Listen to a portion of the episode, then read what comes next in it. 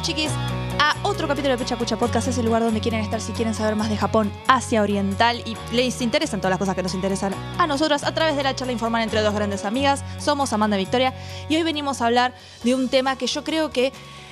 A ver, yo creo que, que genera dependencia a mucha gente. Hay mucha gente que te dice como... Yo no puedo arrancar mi día si no tengo ¿qué? un café, Tal ¿no? cual. Que es como una es como una necesidad para muchos, ¿no? Sí, sí. Un gusto adquirido, ¿no? Y ahora, tal cual lo que dices tú, por la mañana hay gente que dice no me hables hasta que no me haya tomado un café. Sí, re sí. Aparte, por ejemplo, nosotros tuvimos eh, mucha influencia de las culturas españolas e italianas y ambas son consumidoras Hmm. de café. Entonces, nosotros también tenemos una cultura del café muy arraigada, mucho barcito, mucho de ir ahí a tomarse un café por la mañana, leer el diario, Sí, sí. hablar con el vecino, ¿no? Tiene como un poco esa cultura de... Nosotros, por ejemplo, tenemos el clásico desayuno, sería como un café con leche Mm. con dos medialunas, que es como una cosa medio parecida a la croissant, pero no. Ah, ¿no es lo mismo? Uy, perdón, esto me, se desvía de tema, pero pensaba que era lo mismo, que tú llamabas media luna al croissant. Mm, Según nosotros no. Yo también tenía la misma confusión, pero según nosotros no, la masa es un toque distinta. Es como que la de la. Que si la pienso pensar, es claro, la croissant es como más así esponjosita, como más como entre. Hay como una. Es como más crocantona y más liviana, ¿no? Si se quiere. La media luna es un toque más como densa. brioche, tipo brioche, más... Vos sabés que sí, como una cosa así. Como una así. O sea, igual tiene el mismo, digamos que tiene el mismo enrollamiento. Pero, pero es un toque distinto. Y eso va arriba como con un coat ahí de, de almíbar, que yo te digo, a las 5 de la mañana vos salís a caminar y te morís. Porque claro, todas las panaderías que están haciendo las facturas, Ah, se huele, se huele y ¡buah! y alimenta, ¿no? alimenta solo. Ay, sí, sí, sí, sí, sí, sí, sí. Fíjate. Muy bien. Mm. Oye, pues de café con medialunas. En vuestro caso, sí, aquí también es súper común por la mañana desayunar café con un croissant o incluso tomarse el bocadillo y después lo cierras con un café. Sí, sí. Total.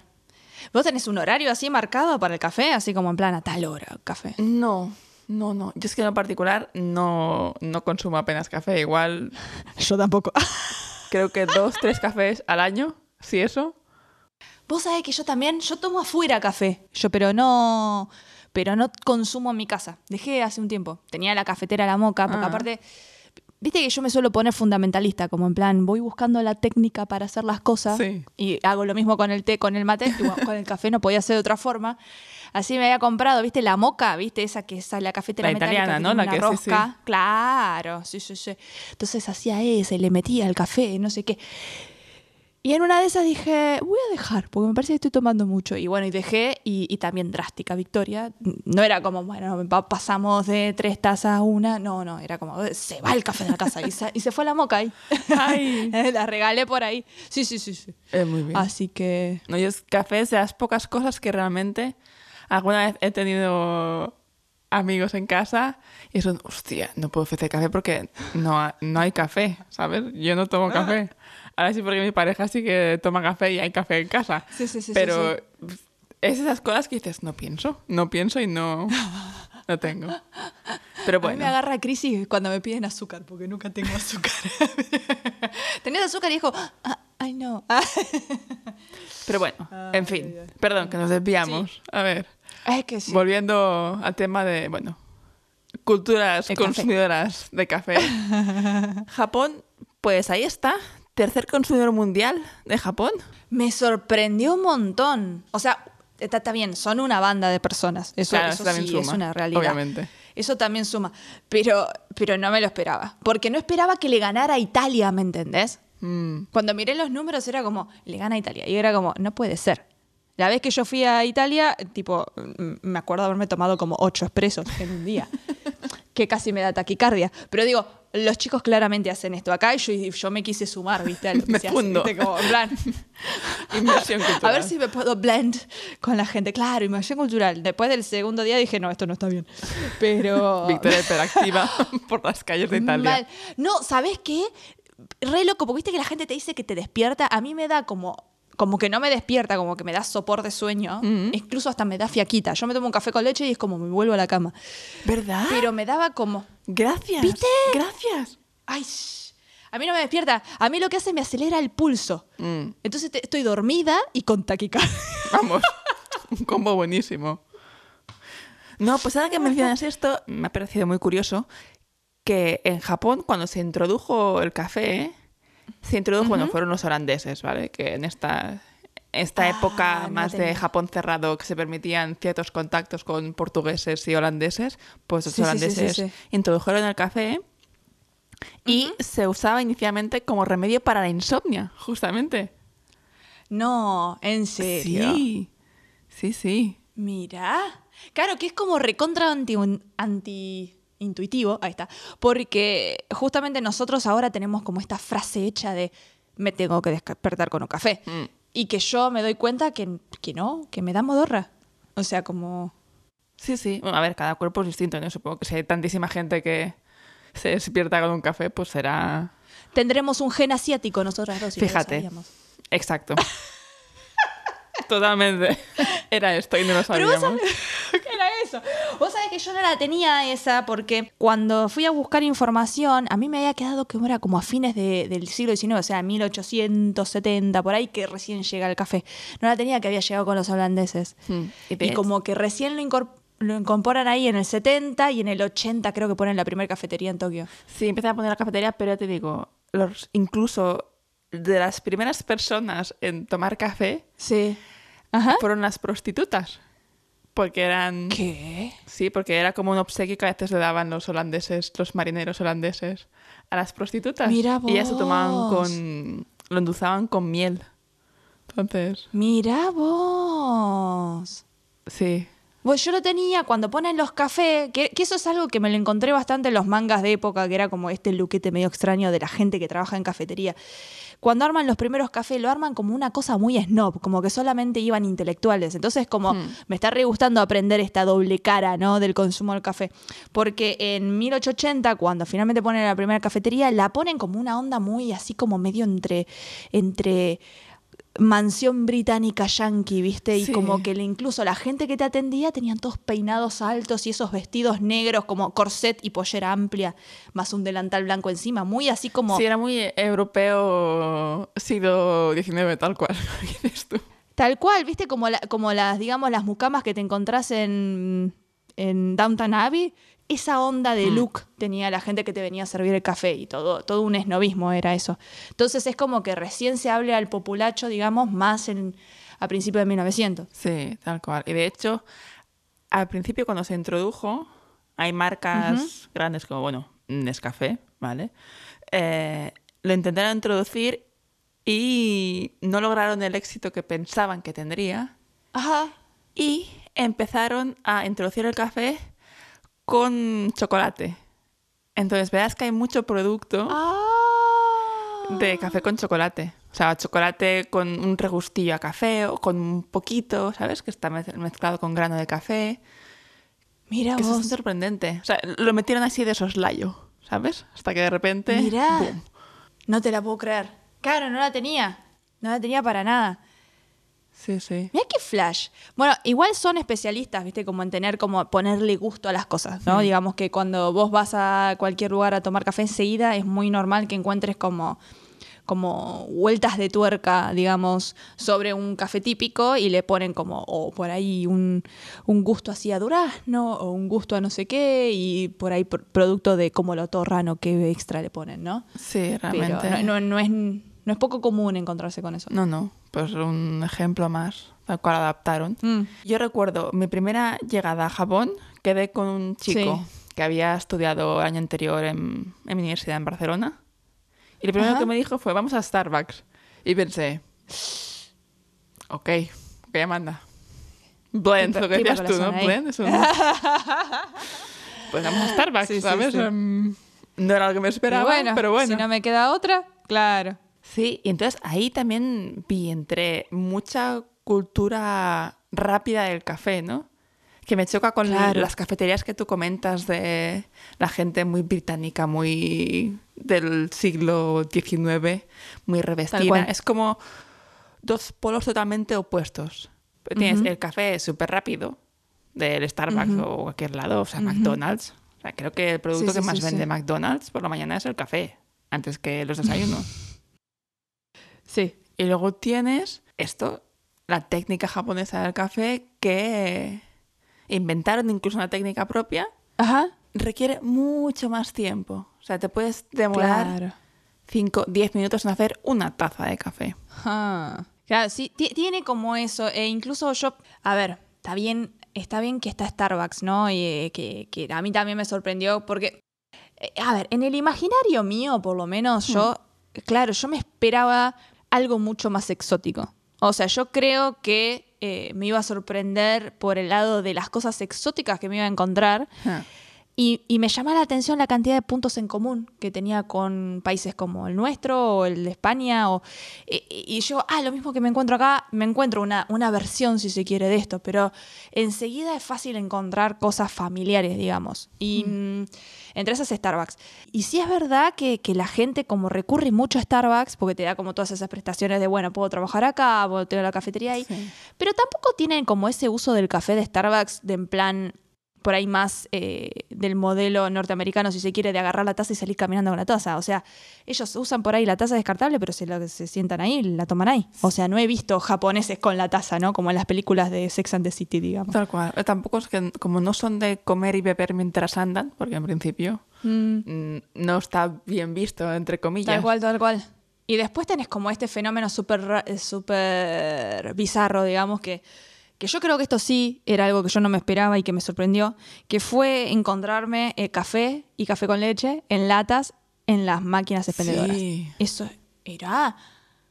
A mí me, me, me, me pareció... O sea, igual yo creo que nunca se me había ocurrido meter en una lata un café. O sea, como... Tal cual. Y tener la opción de tenerlo caliente también. ¿Sabes? Como.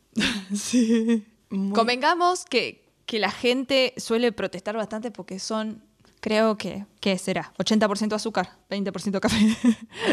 o sea, Es que sí. Bueno, hay. No sé, hay un café negro, negro. O sea, esto amarguísimo. Es que tienen. Que el café con leche, digamos. Eso sí que es puro Sí. azúcar.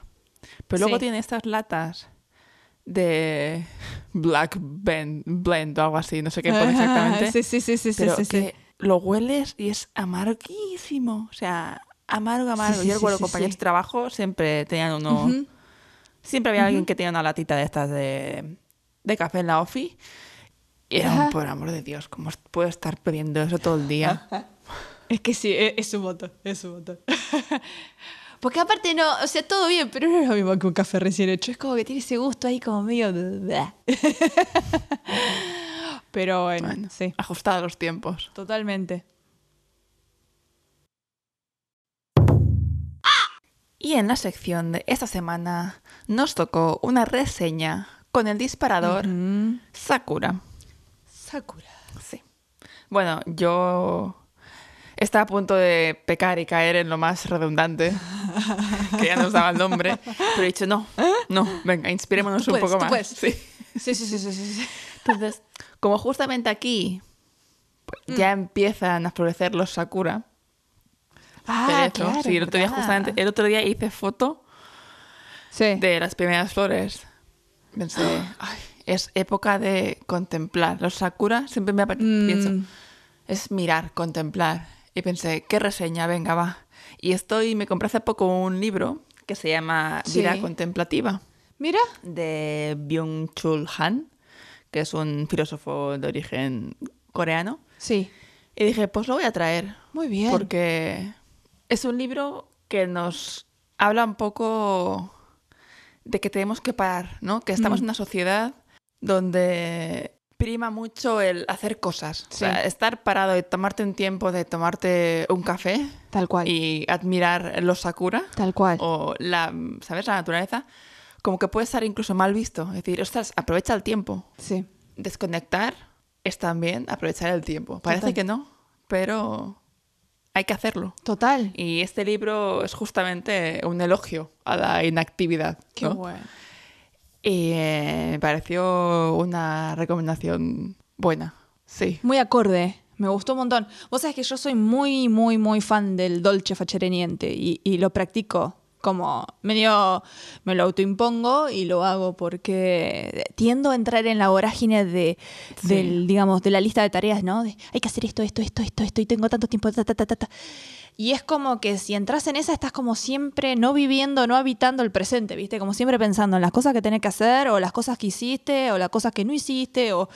Y estás como siempre en una nebulosa, ¿viste? Sí. Y no disfrutas tampoco, aunque digas, hostia, tengo tres minutos, o, ay, no estoy haciendo esto. Y estoy preocupada, es, a ver, Tal cual. relax, relax. Total. Y yo lo empecé a notar un montón cuando, cuando empezaban a pasar estos momentos así de vorágine, ya sea de trabajo, de estudio, lo que sea.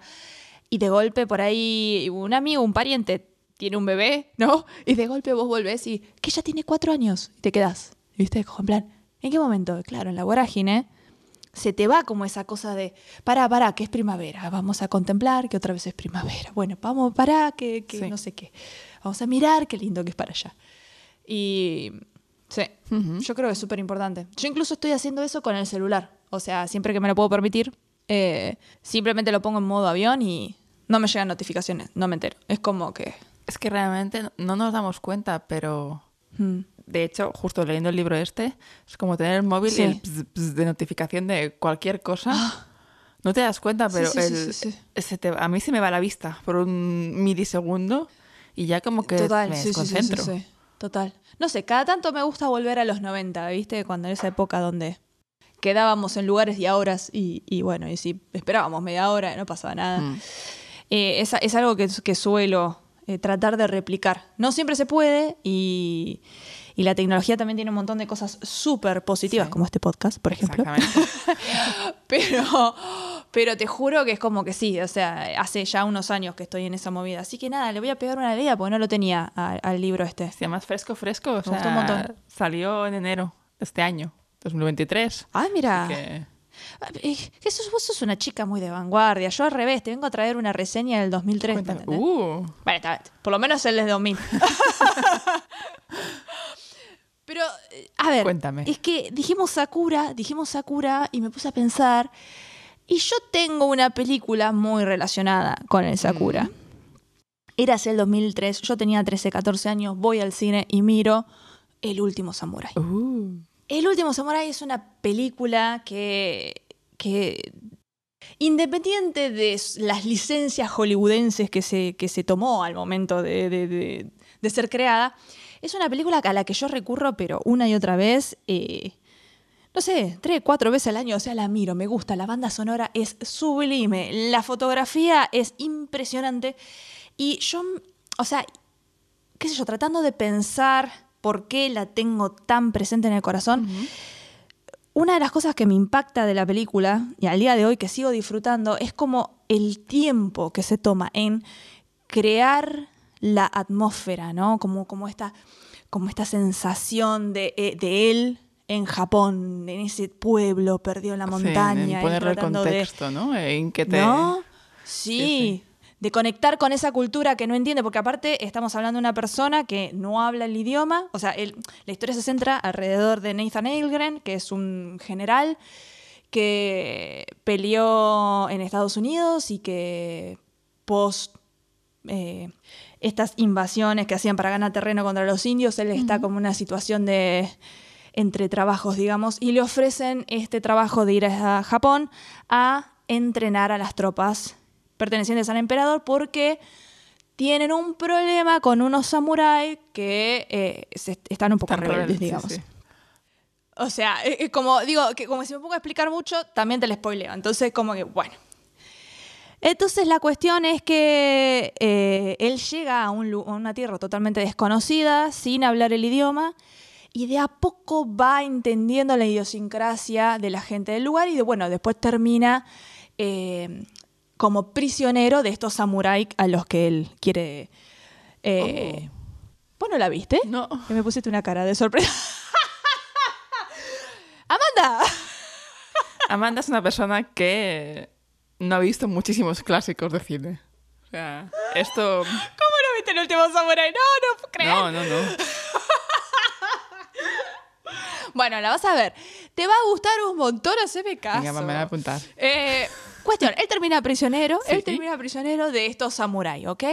Y vos tenés a digamos, el jefe del clan, que es Ken Watanabe, que interpreta uno de los papeles más sexys que ha interpretado ever.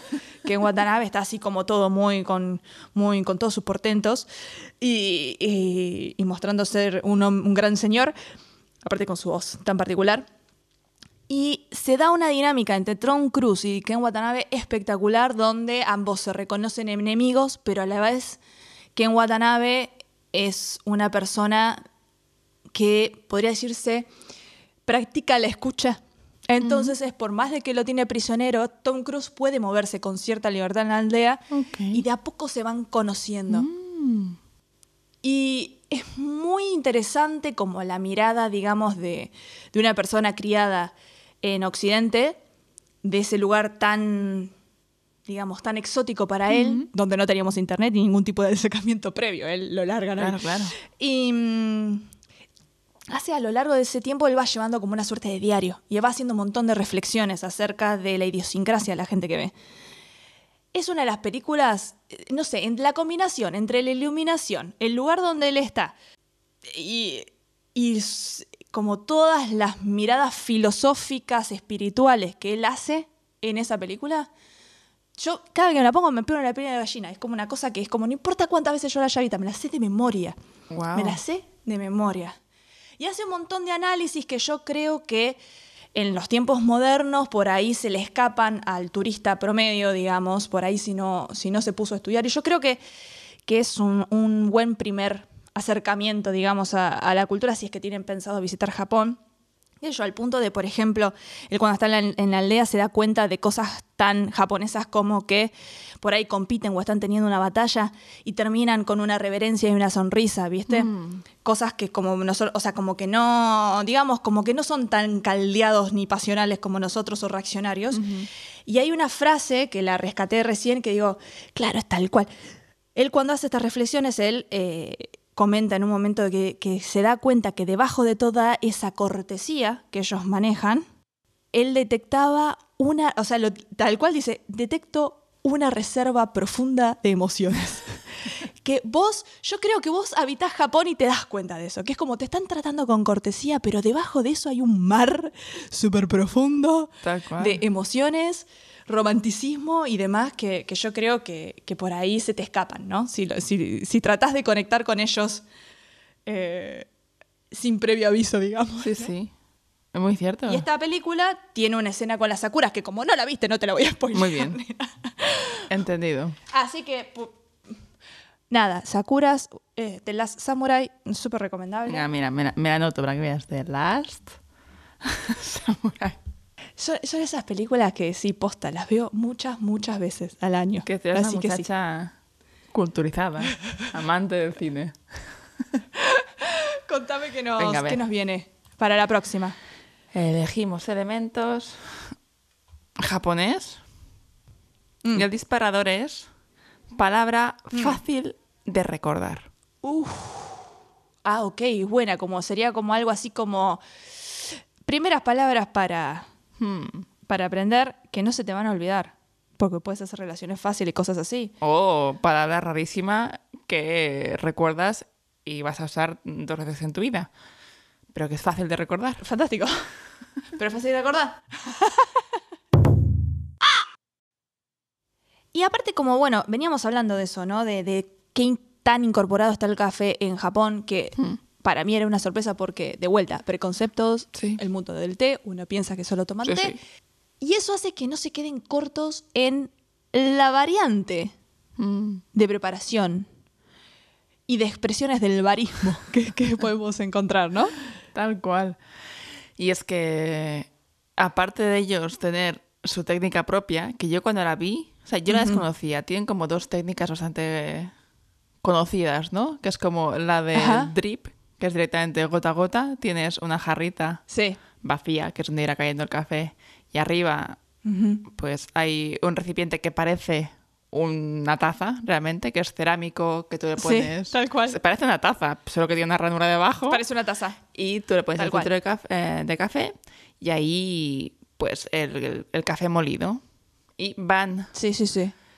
echándole de poco a poco, de poco a poco, agua caliente Sí, sí, sí. para que tomándose su tiempo, su tiempo, estos 5 o 10 minutos en función del café y la taza, se logre suficiente líquido para un, para un café. Y ese sí que más o menos lo tenía conocido. Pero el que yo vi a raíz de mirar un poco para el capítulo es que luego tienen un artilugio que para mí es lo que había en el laboratorio de química del colegio. Sí, sí, sí, sí. Porque viene con un mechero y todo, ¿viste? O sea, yo, que- yo veo ahí matras y, bueno, no sé cómo se llama esto, matras, eh, probetas y cosas, Sí. ¿sabes? O sea, Es mal, mal, mal, mal, mal. No sé si lo querés explicar un poco cómo funciona. Intentaré... Tenéis que imaginar. Sí. Abajo, obviamente, habrá una llama. Sí. Entonces, El mecherín. tenemos Ajá. un recipiente de cristal Sí. en el cual hay agua que irá Sí. calentándose con esta llama. Y entonces, cuando está caliente, le ponen encima de este recipiente de, agua otro recipiente con el café. Que parecen dos peceras una sí, arriba de la otra. Sí, sí, Así, ¿viste? exacto. Entonces, Sí, la fuerza de... Es que no lo sé decir porque yo soy de letras, ¿vale? Exacto. Pues se genera como una presión de agua que hace que el agua suba Claro, con claro, el calor. claro. Vos tenés como un, un cañito en el medio, de este, el vidrio, el- o sea, la pecera de arriba tiene como un tubito. Sí, está con... Y arriba de todo, o sea, en la, en la pecera de arriba vos tenés un filtro, que digamos como una rejillita metálica, y arriba le tiran el, el café. Entonces, eso hierve, sube todo el agua porque hierve, ¿no? Mm. Entonces llena el recipiente de arriba que tiene el café, y luego sacan el mechero, y por la fuerza de la gravedad vuelve a caer todo ese líquido que ahora estuvo con el café a través del filtro. Y entonces tenés voilà café. Gracias, señora científica. Muchísimo mejor explicado así. Yo me quedé como. Muchísimo mejor. Es como una moca invertida rarísima. Es rarísimo. Y además que remueven el café. Mientras... Ah, claro. Sí, sí, sí. O sea, sí, para sí, como sí. ayudar a que genere no sé el qué, porque repito letras, remueven el café con una cucharilla o con no sé el qué, Sí, sí, sí, pero me parece, Ajá. madre mía, si ya estaba anonadada con el tiempo que demora el otro sistema, pues ya cuando me apareció la llama y el experimento de química, yo... Sí, sí, sí. Porque es como que pediste algo ahí, como de ingeniería nuclear. Es como, para que te voy a hacer un café. Y sacan ese socotroco Sí, ahí. sí, por eso como un montón.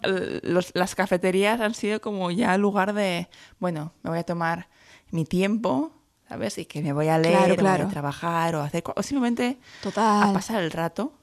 Y que se ve mucho eso.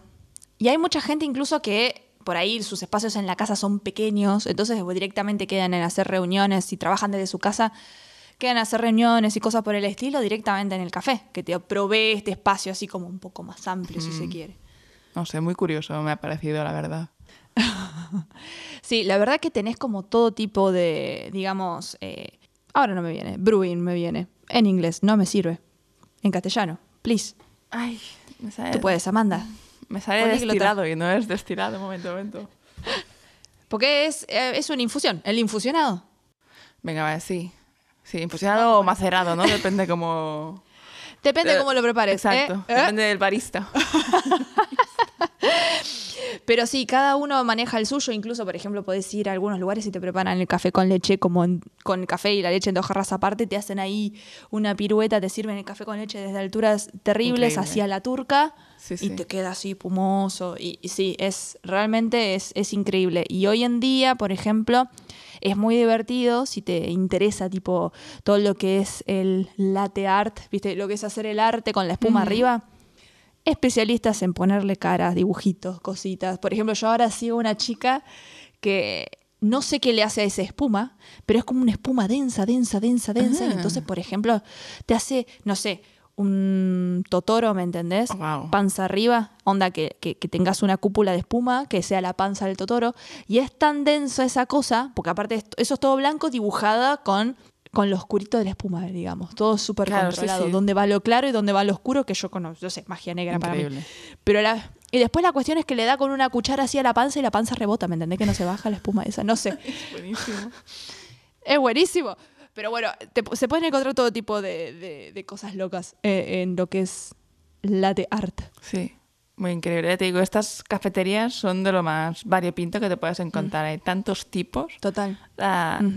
Y además hay lugares en los que, no sé si a ti te choco, pero yo acostumbrada aquí a bares o cafeterías de España, todas las tazas son iguales. A ver, habrá alguna disparidad, pero hay una, Ah. una cierta uniformidad, ¿no? Típica taza blanca o lo que sea. Y en cambio, en. Japón, en estas cafeterías, voy a decir más fancy, Sí. pero bueno, más de señor que te sirve haciendo piruletas. Eh, te ponen la taza totalmente distinta. O sea, tú entras y tienen expuestas las tazas. Es como que Mm. el barista te mira un poco y en función de lo que le dé, te elige la taza donde ponerte el té. Ah, me El encanta. té, el café que diga. Sí, sí, sí, sí. Sí, como un estilo por ahí de tazas más inglesas, las típicas inglesas de té, viste, todas así floreadas, Sí. con distintos diseños y patrones. Sí, en ese sentido nosotros, por ejemplo, tenemos, tenemos bastante variedad de cafeterías acá en Argentina. Se puso muy de moda todo lo que es el barismo. Entonces, si bien nosotros teníamos el bar típico, digamos, porteño, ¿no? Taza blanca, las dos medialunas, ahora tenemos como toda una corriente como un poco más mezclada. O sea, eh, tenemos el, por ahí el que es como más estilo italiano, el por ahí que es más afrancesado, por ahí el que no sé qué. Y de vuelta, cada uno prepara el café distinto también, entonces hay, hay como varias técnicas y, y se puso eso más de moda. Pero bueno, volviendo a Japón, lo que, lo que estuve viendo es que, claro, de- habíamos quedado que el café a principios de 1900 se empieza como más a popularizar. Pero después, durante la Segunda Guerra Mundial, se corta la importación y, bueno, cierran un montón de cafeterías y no es hasta posguerra que empiezan de a poco a, a incorporar otra vez el tema del bar, ¿no? Y uno de los primeros que se hace populares es el TV Café, Oh. porque claro, no todo el mundo tenía TV, entonces vos querías ir a ver un programa de algo, no sé, el hombre Ah, llega a la luna, lo que sea. Claro, claro, claro. Bueno, igual es el 64, así que pasa un montón de tiempo. Pero, eh, pero bueno, te ibas ahí, te tomabas un café y mirabas la tele. Mm. Y después, por ejemplo, otra que pasó también es que hacen los de música clásica. Entonces ponen un super estéreo y también como una onda por ahí un poco más british. Y vos ibas a escuchar música. Entonces, con esta misma concepción de, bueno, yo no puedo tener estas cosas en mi casa, ya sea porque no tengo espacio o no las puedo pagar, una de dos. Mm, claro. Eh, o, po- o porque no las quiero también. Sí, Una de tres sería. Pero vos ibas a estos lugares y te podías escuchar, no sé, Wagner y, y que, se- y que te caiga un poco pesado el café. Pero bueno. Yo, Eh, yo he visto una en, en Tokio que te dejan llevar tu propio LP. Plan, me apetece escuchar Ay. no sé qué y te, te dejan. Está como creada, como comentabas tú, ¿no? O sea, porque, sea porque sí, es muy sí, costoso, o porque no quieres o no puedes. O las papeles. Ah, porque las paredes son de cartón. No puedes poner tu long play en tu casa. Exacto. Pues a esta cafetería, no me acuerdo cómo se llama, eh, la construyen un poco como más que nada sala para escuchar música. Sí.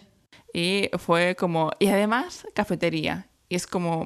Está muy Ah. guay, la verdad, tener esa opción, ¿no? Porque, claro, porque dices tú, paredes de papel, ¿quién se va a poner a, Claro. a escuchar con tocadiscos música Claro, total. en un bloque de apartamentos? Está complicado. Está un poco complicado. Mm. Es como que tiene un poco eso la cafetería. Siempre termina siendo refugio, ¿no? Viste, como para, para ir a pasar un rato, relajarse. Y bueno, esto se observó también en los 50, que yo no sabía, pero empezaron a surgir un montón de partidos políticos nuevos en los 50, Mm, previo al boom económico de los 60, ¿no? Y justamente usaban cafeterías para juntarse, por ahí cantar y demás. E incluso, por ejemplo, en ese momento tenías mucho inmigrante de la Mm. clase trabajadora. Entonces iban mucho a estos espacios comunes a hacer sociales y demás. No la tenía. No, ni. Entonces sería como la primera versión del karaoke, casi te digo. Ostras, un, un meeting político ¿Viste? mezclado con... cara- Qué bueno, no tenía ni idea. Me, me quedé, me quedé re loca, porque no, no tenía ni idea de este costado. Después sí, en los 60 vos tenés que tenés el boom económico y a partir de ahí, eh, en los 60 tenés ya como se, se- se impone más fuerte lo que es el jazz café. Que el jazz café es re interesante, porque tiene esta cosa de medio refugio, pero esta cosa también de vengo acá que no me molesten, porque la onda del jazz café es no hablar. Yo Me vengo quedé frita cuando me a enteré. beber y escuchar. Acto social, Apreciar la no, música. ¿No? Exacto. Total. Y es como que de- determinados bares se hacían populares porque el mismo dueño del bar tenía un gusto particular en música, entonces Ah, pasaba determinados bueno. temas. Y tenías como esta cosa medio barista DJ, ¿me entendés? Mm. Me quedé ahí como, mira vos, porque yo conocía el jazz café, porque en Kioto vos tenés todo un área de Kioto bastante bohemia, digamos, del, así como eh, poblada de estudiantes, poetas, escritores, como novelistas, gente que compra libros usados, ¿viste? Nuestra, nuestra kind of people. Y ahí el jazz café estaba a full, pero yo no, te- no sabía de esto y pues yo hablé en todos los jazz café. Pero bueno, bueno. parece ser que era como más esa cosa, Vas ¿viste? a hacer de- como de gallina y ya está, ¿no? básicamente. Eh, es que no sabía, chicos. Sumimasen. Hay que poner en la entrada un aviso. Total. Mal. Y viste que con el Gaming Center hablábamos de, de los Space Invaders Sí. en los 70. Bueno, eso también es un café. Yo no había asociado que era café Game Center. ¿Me entendés lo que te digo? Mira tú. Después a partir del 80, bombazo de los cafés. Después en los 90 tenés la crisis económica y ahí cierran varios. Pero hoy creo que se han impuesto otras formas de café que no estaban en esa época. Y tenemos yo creo que dos grandes expresiones de la cafetería muy típicas de Japón para comentar. Que serían, por un lado, los manga café, Sí. que son como una cosa en sí misma que ahora vamos a explicar, y los made café. Yo creo que esos dos son como los más atípicos, ¿no? Como que no los encontrás en ningún otro lado. Sí, la verdad es que. Sí, manga café igual. Creo que salía un poco exportando, ¿no? La idea de, ah, tengo aquí un, un manga café, simplemente pues tú entras, te tomas tu bebida. Ujú. No necesariamente es café, estamos hablando todo el rato de café, pero no son tan tiquismiquis, no hay lugares donde puedes tomar un té o algo que no tenga Sacrilegio, cafeína. salga. Bueno. ¿Qué acaso qué? ¿No quiere café? ¿Quiere un té? Váyase de aquí. ¿Te imaginas? Entonces, bueno, tienes, esta, o sea, tienes zona de sofás y estantes, muchísimos estantes donde tú puedes ir a leer manga. O sea, puedes llevarte obviamente el tuyo, Tal cual. pero lo suyo es que en el café como tal tienen una variedad muy grande en la que puedes coger tú y decir, ah, pues me apetece leer esto. Pues lo agarras Total. y a leer. Sí. Es que viene genial porque aparte algunas series que nos gustan por ahí tienen, no sé, 30 tomos. Hay que comprarse y hay que guardar esos 30 tomos, es un montón. Entonces es como que estos lugares te dan como un acceso a una biblioteca súper armada y realmente eso, ¿no? Puedes ir a leer ahí y tipo, ya está. Sí. Ahora en Capital, en Buenos Aires, abrieron un par, así que vos podés ir a leer eh, con manga, ¿no? Manga café, de verdad. Pero eh, yo creo que el manga café de allá va como más allá de un café típico, porque en el manga café vos, dependiendo eh, qué tan grande sea el manga café, ¿no? Obviamente, por ahí, o sea, lo típico es eso, ir a leer un manga, punto, me tomé un café. El tema es que se van de mambo algunos y tenés que eh, puedes jugar a los dardos, que puedes alquilar tu propio box donde tipo nadie invade tu espacio, entonces vos tenés televisión, acceso a internet, eh, puedes hacer un rato de videojuegos y estar leyendo y, y el tema es que vos tenés consumición libre porque pagas por tiempo. Y en ese tipo de lugares tenés cosas que uno no asociaría con un café como, por ejemplo, cama solar, porque ¿por qué no? O, por ejemplo, una ducha. Y esto es clave porque mucha gente no puede volver a sus casas porque por ahí Sí. pierde el último tren y termina usando el manga café de hotel. Al cual tienes la opción de hotel cápsula o Tal cual. manga café que te da más espacio que un hotel cápsula. Totalmente. Y tiene esto, ¿no? O sea, en, en términos de precio es mucho más accesible que un hotel típico y generalmente como es medio como que no es algo que uno planeó no poder volver a su casa, sino como que salió en el momento, uno tiene más chances de encontrar espacio en un manga café que en un hotel. Pero bueno, justamente con, con esta cuestión de, eh, de estas opciones que ofrece el manga café, hay gente que pasa directamente a vivir en un manga café por un periodo de tiempo, de- por razones varias de la vida, ¿no? Eh, O porque está entre, entre casas mudándose, o porque de golpe perdió el trabajo, o lo que sea, les da como esta opción de tener un lugar decente, digamos, entre comillas, porque es bastante limitadas las opciones manga café, pero bastante bien de precio. Y, y bueno, y yo creo que eso es como, no es algo que nosotros asociamos con la imagen de un café. No, tal cual, es que va muchísimo más allá. Tienes toda razón. Sí, yo me he quedado en el manga café lo que es la vida diurna, ¿no? Pero tal cual, como dices, Claro. tiene esta parte más de mm, nocturnidad, yo creo, o Sí. directamente de vivir allí, porque hay gente, lo que dices tú, que ha perdido trabajo o circunstancias de la vida, por lo que sea, se va a vivir allí porque no acabas de aterrizar a la ciudad y entre que buscas un cual. alquiler o encuentras algo, pues es sí, una, sí, sí. un impasse, ¿no? Entre punto A punto B. Totalmente.